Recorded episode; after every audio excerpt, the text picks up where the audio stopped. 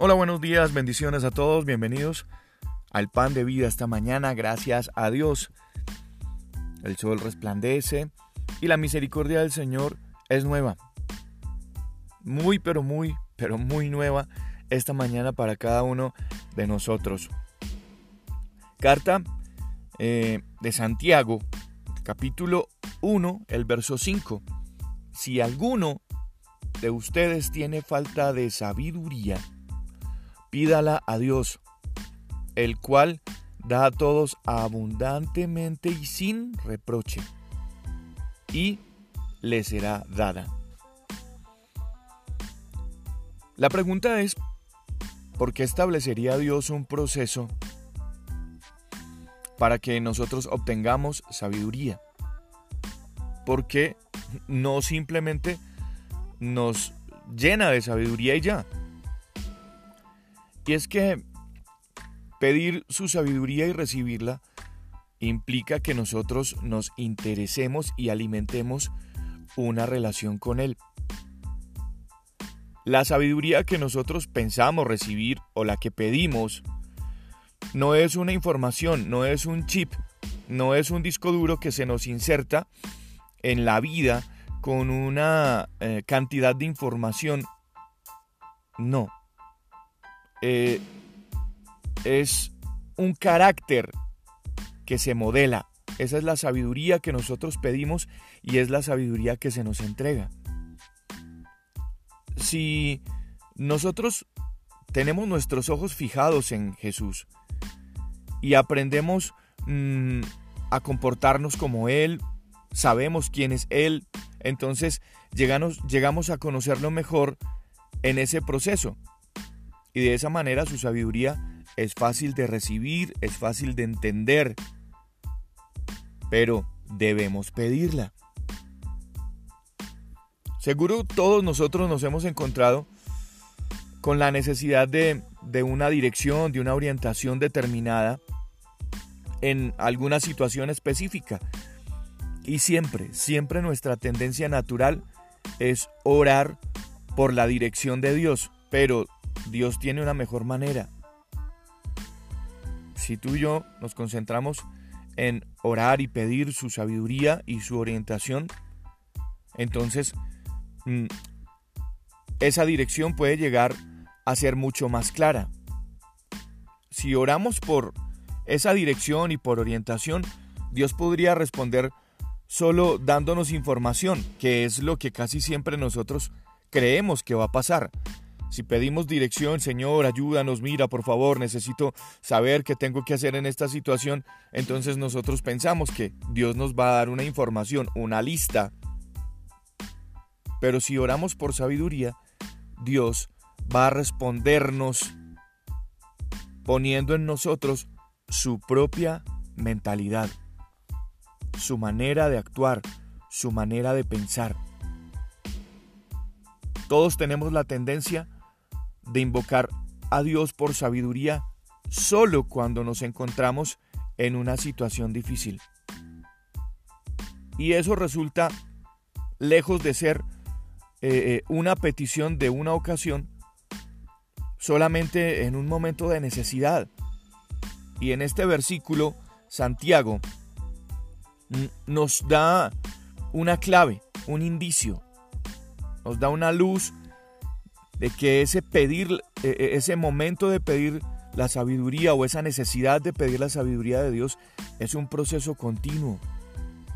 No se trata de pedirla un día, cuando o en el momento en el que no sabemos qué hacer. Tenemos que pedir esa sabiduría diariamente, porque tarde o temprano nos vamos a encontrar sin saber qué hacer. Y si la provisión de Dios, de su mentalidad, de su forma de pensar, frecuentemente nosotros nos anticipamos y nos llenamos de ella, entonces, sabiendo que son más que instrucciones, cuando se presenten dificultades o antes de que se presente una dificultad, nosotros vamos a saber qué, qué camino tomar. Y eso va a configurarse como en un entrenamiento diario para cada uno de nosotros. Ahora, Estoy completamente seguro que si estás escuchando este pan de vida, necesitas una orientación, necesitas una guía, necesitas la sabiduría de lo alto. El paso crucial que nosotros frecuentemente descuidamos es pedirla. Y yo diría que algo también en lo que nosotros nos equivocamos es en reconocer que necesitamos esa sabiduría. Porque pedir algo es reconocer que se necesita algo.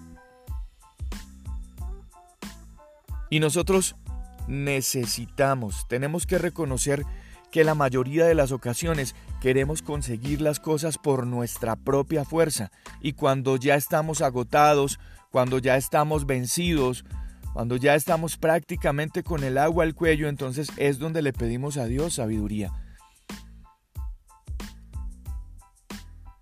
Y hay algo que a todos nosotros nos cuesta y es reconocer que nos hace falta. Cuando se pide algo es no solamente en una necesidad, sino en un reconocimiento. Y cuando hay reconocimiento, entonces estoy diciéndole a Dios, yo me hago menos para que tú te hagas más en mí. Yo renuncio a mi conocimiento, renuncio a mis capacidades, renuncio a mi yo, renuncio a mi ego, al orgullo.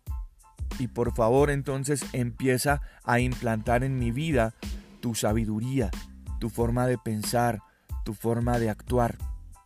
Y eso se va a convertir en la herramienta que Santiago nos está proponiendo aquí en este versículo.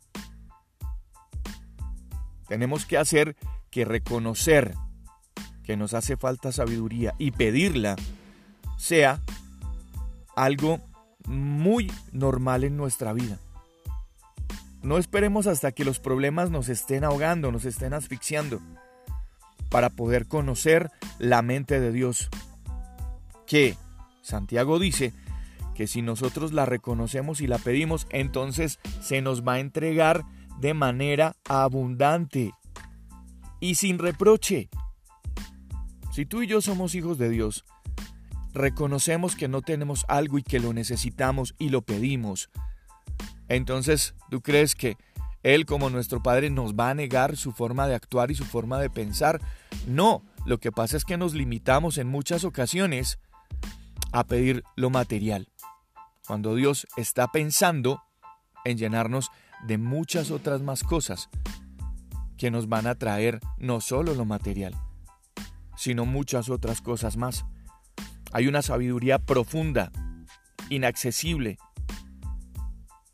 para el sabio y para el prudente. Esa sabiduría no se le revela a los bebés,